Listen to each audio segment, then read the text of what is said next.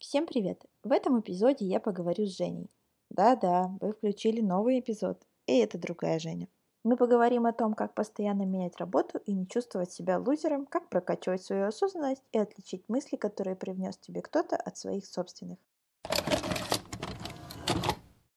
Женя, привет! Привет! Расскажи нашим слушателям, где ты, какой-нибудь свой бэкграунд, который ты считаешь, что им нужно знать. Всем привет! Меня зовут Женя, как Ира уже сказала. Я сейчас нахожусь в Канаде, временно, наверное. Сама я из Киева, из Украины. А, по предыдущей своей специальности, ну и нынешней, так как я все еще практикую, я энерготерапевт и mindfulness коуч, а сейчас активно переучиваюсь на айтишника. Хотя я всю жизнь думала, что цифры это не мое, но оказалось, что там не цифры. Человек путешествия, я бы себя так назвала, большую часть времени Последние 10 лет я нахожусь где-то, кроме своей квартиры, где угодно, но не в ней. Чем ты еще занималась и почему постоянно искала что-то новое? Наверное, если говорить языком моей бабушки, она бы сказала, потому что у меня шило в одном месте. Но, наверное, есть этому и другая причина. Мне все время хочется попробовать что-то новое. Мне очень много чего интересно. Ну и плюс я всегда тестирую себя на предмет того, что я знаю, что я могу больше, и поэтому и иду в то место, где мне кажется, я могу больше. И это не о том, чтобы чего-то достичь, но и о том, чтобы получить еще больше удовольствия. Что я еще делала? Я была журналистом, я работала шеф-поваром, я была тренером тренингов личностного роста. И при этом, ребята, значит так, мне не 15 лет. Это не значит, что я все по два дня делала. Нет, я в каждой профессии была по несколько лет и э, больше, чем по 2-3 года. То есть это все было не, не однодневки. Это было действительно классно. И каждый раз, каждый этап был действительно очень классный. И да, у меня была своя пекарня, и все эти профессии были в разных странах. Везде я путешествовала при этом, при всем. Что еще я делала? А, я преподавала, да, ну и, и, я преподавала одно, сейчас я преподаю медитации, погружение в медитации. Кстати, если вот все получится так, как я хочу, то я скоро уеду на 10-дневный курс медитаций, которым я буду уже учеником. Ну и я думаю, что все равно это еще не конец, потому что жить я собираюсь долго, а в мире еще столько всего, что хочется попробовать, так и с языками. Я говорю по-английски, я понимаю французский, в принципе, смогу объясниться. Испанский, вьетнамский, не говоря уже о родном украинском, русский. Когда-то я говорила по-немецки, и это не из-за того, что я планировала переезжать во все эти страны, просто мне интересно. Я считаю, что жить надо так, чтобы было интересно. Ты сказала, что можешь больше. Как ты это понимаешь? Вот я сейчас тебе скажу, что я имела в виду. Я когда-то попала на обучение к одному французу, который добивался награды в своей специальности 20 лет. И я задала ему вопрос, почему ты все еще 20 лет делаешь одно и то же? Ну, почему? Он говорит, во-первых, потому что я делать больше ничего не умею, а во-вторых, э, делать я больше ничего не хочу. Это вот то, что приносит мне счастье. А я понимаю, что я наверное, получаю удовольствие именно от самого процесса постигания нового, от самого процесса изучения, от самого процесса такой discovery, процесс discovery, именно вот этого ощущения, что, о, а я теперь знаю еще больше, как классно. И не сказать, что здесь есть какая-то высокая глобальная цель, кроме как получить удовольствие от жизни. Если бы я обращала внимание на то, что принято в обществе и в социуме, наверное, я бы тоже где-то бы остановилась и вот в одном месте что-то бы я делала и добилась бы чего-то такого глобального, какого-то результата. Но по внутренним ощущениям, например, когда я работала в пекарне, я понимала, что в жизни есть точно больше, чем просто работа и отдых после работы. Вот есть точно вот что-то больше. И на тот момент я не занималась никакими практиками медитации, никакими практиками самопознания, был совершенно ненужным, но в итоге каждый раз задавая себе вопрос, а что, а что, а что, а что, меня все больше и больше толкало толкала вот в эти именно саморефлексии, в практике, в углубление. И с ними, с этими практиками, я чувствую, например, больше, чем просто встать с утра, поработать, лечь вечером спать, там между делом сходить встретиться с друзьями.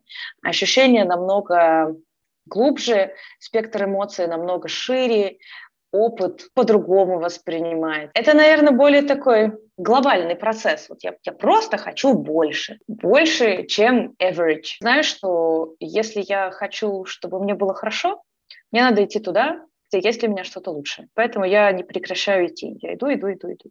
Были ли у тебя сомнения при смене профессии? Вот сейчас это брошу и буду опять непрофессионалом в чем-то другом.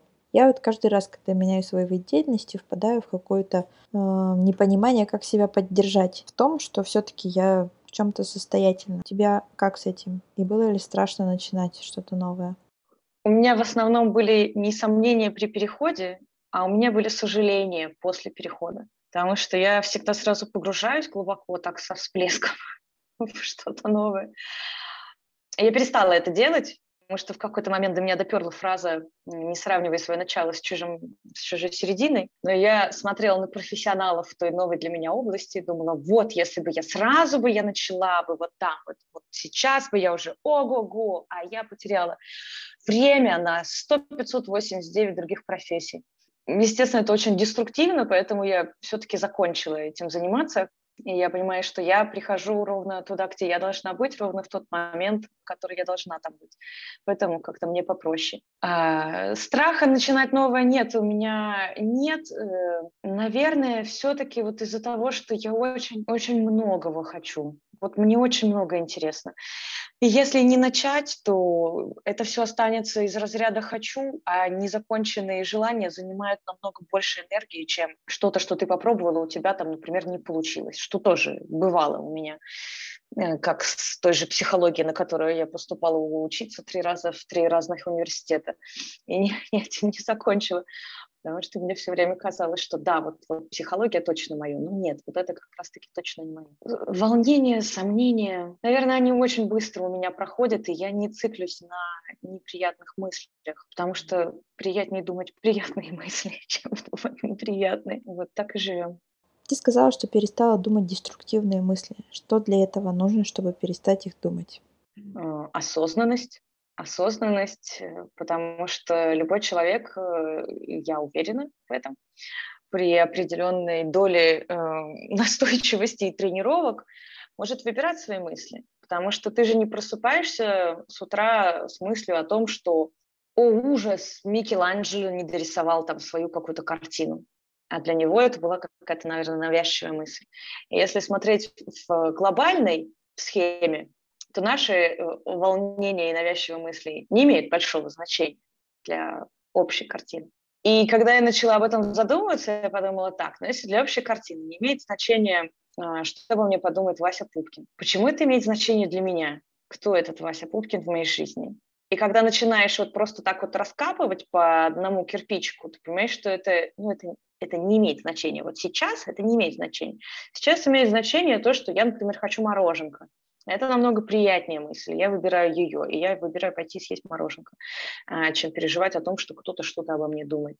Или что, что-то я не смогу. Ну, просто логически. Намного приятнее думать, что я что-то смогу, чем думать, что я лузер.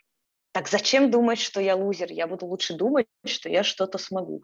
И с такими мыслями просыпаться приятнее, с такими мыслями день жить приятнее. Так зачем я тогда осознанно буду делать себе неприятно. У тебя всегда было такое понимание осознанности, или ты как-то к этому пришла? Я искала. Я искала себе, э, я искала себе ответы. Я искала ответы на то, почему я несчастный человек, такой весь из себя печальненький, сижу э, в доме. Как? Это очень, да, вот, наверное, очень забавно. Э, я знаю многих, кто мечтает пожить в домике у моря домик у моря сделать этого человека счастливым. Вот я тот человек, который э, жил в домике у моря много лет, и в этом же домике была моя пекарня, это было на побережье Вьетнама, и я была очень несчастная, я очень страдала. Мне все не нравилось. Э, ну, прям вообще печаль какая-то. Два было прекрасных момента дня, когда я утром гуляла со своей собакой на рассвете, и когда я вечером закрывала кассу и подсчитывала, какая у меня была прибыль. Все остальное время я гоняла какие-то совершенно дурацкие ненужные мысли, кто что сказал, а что мне надо будет сделать, ой-ой-ой, здесь не закрыто, ой-ой-ой, там то-то, то-то. И в какой-то момент я поняла, что если я буду так продолжать жить, скорее всего, я закончу, будучи отвратительной бабкой, которая сидит где-то и всех осуждает. Я не хочу быть таким человеком и не хотела никогда, поэтому начала задавать вопросы. Начала задавать вопросы себе, миру и э, Гуглу о том, как стать счастливым человеком. И как-то так получилось, что когда, а так всегда получается, потому что так работает закон притяжения, когда ты задаешь правильные вопросы, к тебе приходит нужный ответ. И на мой вопрос, как стать счастливым, пришел мне вот такой ответ, выбирай, о чем ты думаешь. А вот так оно все и происходит, потому что выбираешь, о чем думать, ты выбираешь,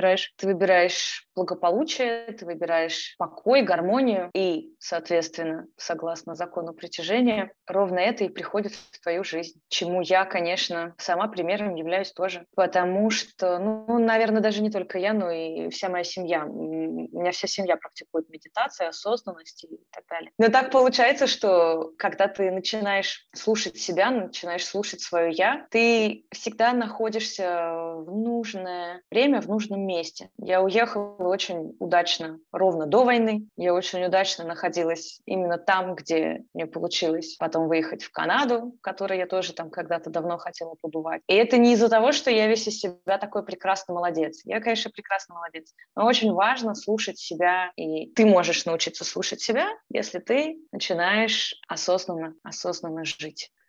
Все вот кругом говорят про осознанность, но никто толком не говорит, что делать. Дай три лайфхака, с чего нужно начать людям, чтобы идти к своей осознанности. Первый лайфхак – пойти ко мне на обучение.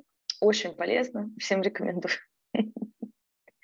Нет, ну если серьезно, ну, достаточно одного. Просто всегда понимай, что у тебя сейчас в голове, что это за мысли. Это твои мысли или это не твои мысли. Это вот один вариант. Второй понимай свои мотивации. Какая мотивация для того, чтобы ты принял то или иное решение? Ты действуешь из состояния страха или ты действуешь из состояния интереса, изобилия, кайфа и так далее. И я могу сейчас перечислить миллиард раз, когда я действовала из состояния страха, и очень часто эти все действия приводили к каким-то очень странным результатам. И те намного меньше, намного меньшее количество раз, когда я выбирала действовать из состояния кайфа, интереса, изобилия, и оно выстраивается в такую прекрасную дорогу, в которой ты идешь и думаешь, а что так можно было, что вот так можно было. И обязательно медитации. Это обязательно, потому что медитация позволяет чуть-чуть замедлить ход мыслей.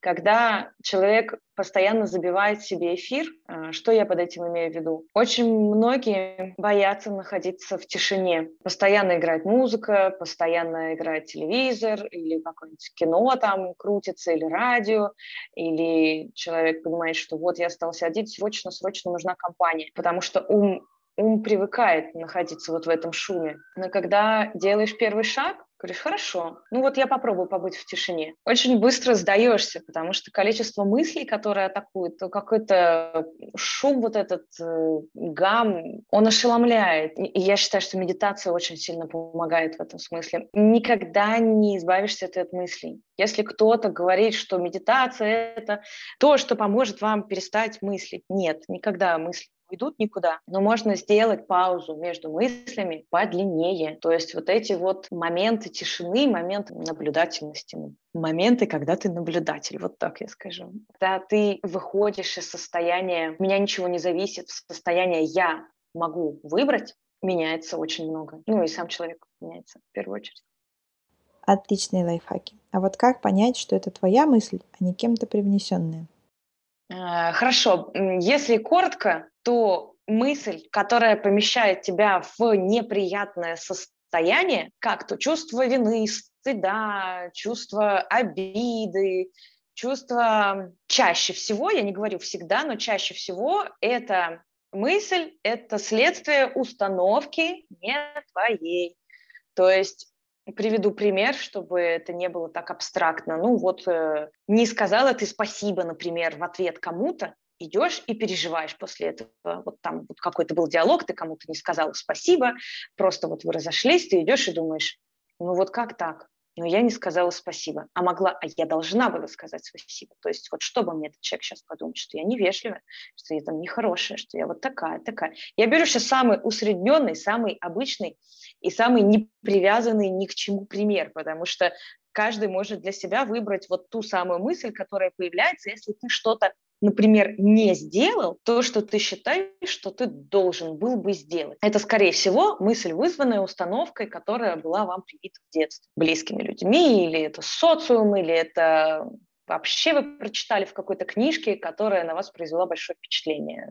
Установки берутся из совершенно разных источников. Любая мысль, связанная с тем, что я должен что-то сделать, вызывающая усилия внутренние, скорее всего, вызвана установкой, привнесенной из и эти мысли очень прикольно и интересно отслеживать. А, а эти мысли касаются всего поведения, внешности, не знаю, социального статуса, той же работы, то, о чем ты говоришь. А я должна быть специалистом в этом навсегда. Вот я выбрала.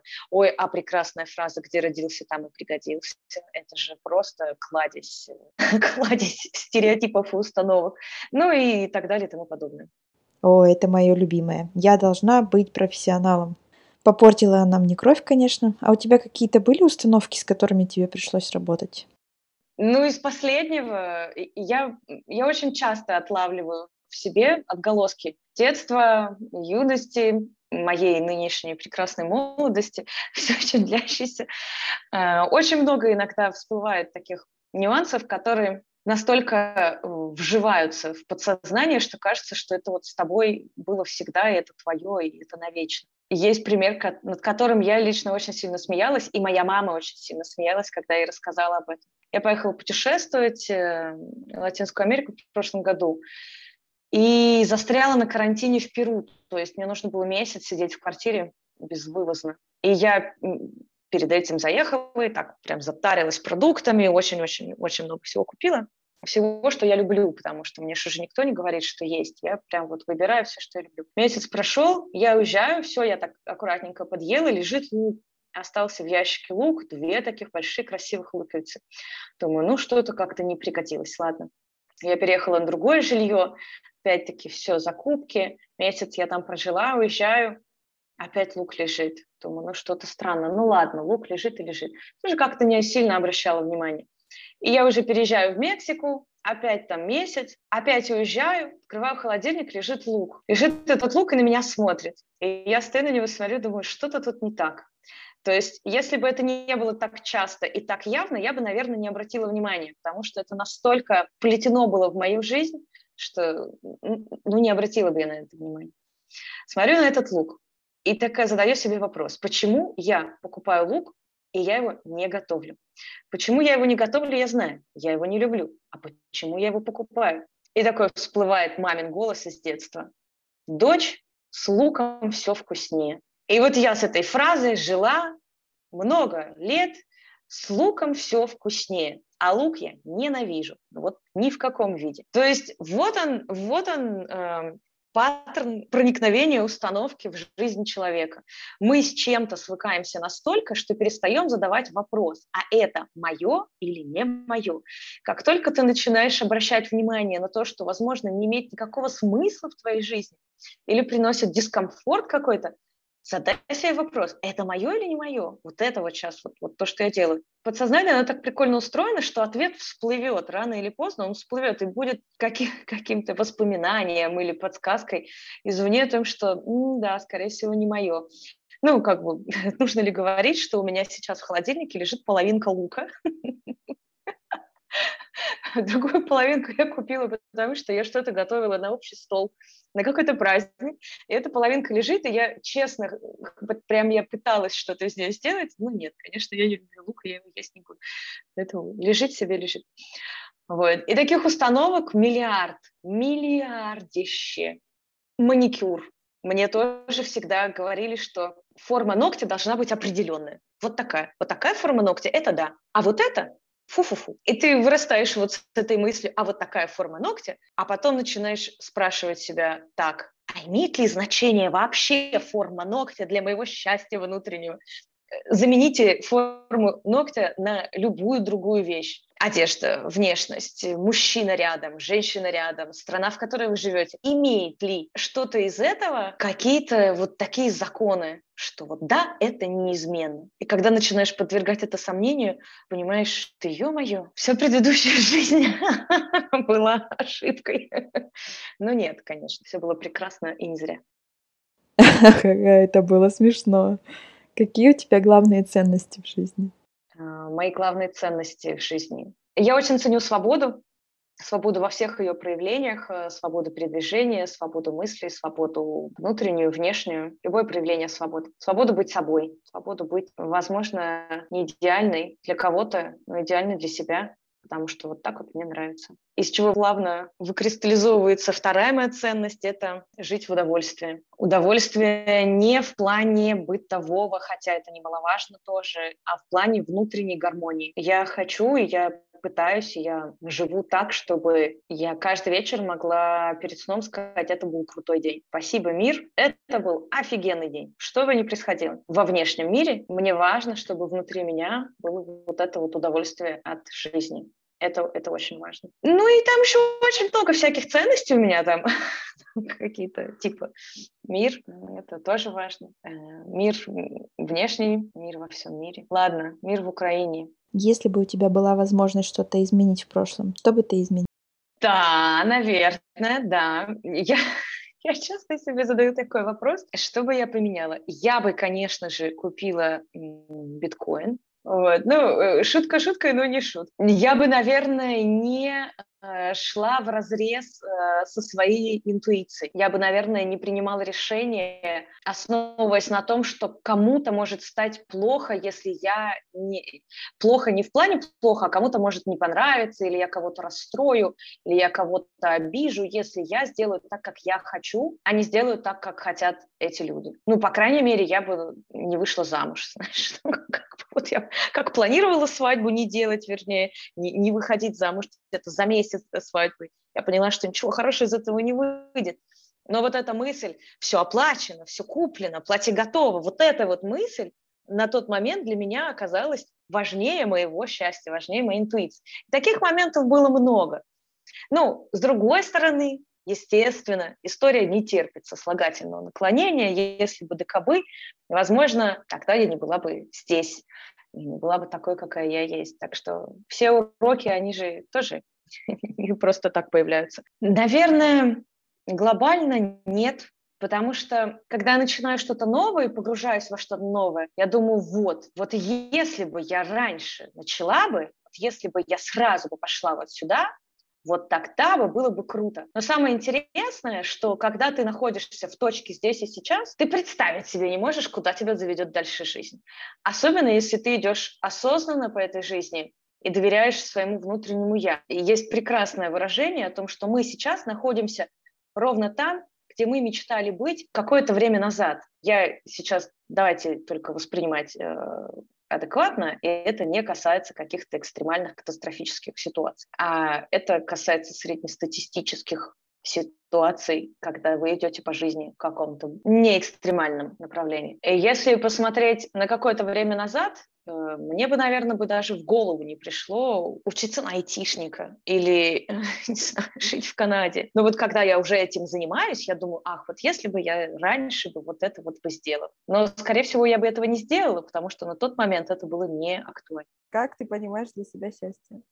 Для себя я счастье понимаю как ощущение, мне сложно объяснить это словами, но это когда мурашки по телу от восторга. И при этом же внутри ощущение восторга, а во внешнем мире вообще может ничего не происходить. Это кайф, это чистейший кайф, который я могу испытать просто глядя в окно э, и разглядывая птицу. Или когда я смотрю классный фильм, или когда я гуляю по парку, или сегодня я видела впервые а, водную саламандру. И я уже стояла, и мне было так классно, просто вот потому что это есть, и вот так вот, вот так вот оно есть. От того, что я есть. Счастье от того, что я есть. И осознание этого момента. Для меня понятие счастья — это кайф от того, что я есть, и от того, что я это осознаю. Спасибо тебе за ответ, и надеюсь, нашим слушателям понравится. Я надеюсь, наши слушатели дослушают. И тогда, возможно, им даже понравится. И я тебя благодарю за вопросы. Это было прекрасно. Пока. Пока-пока.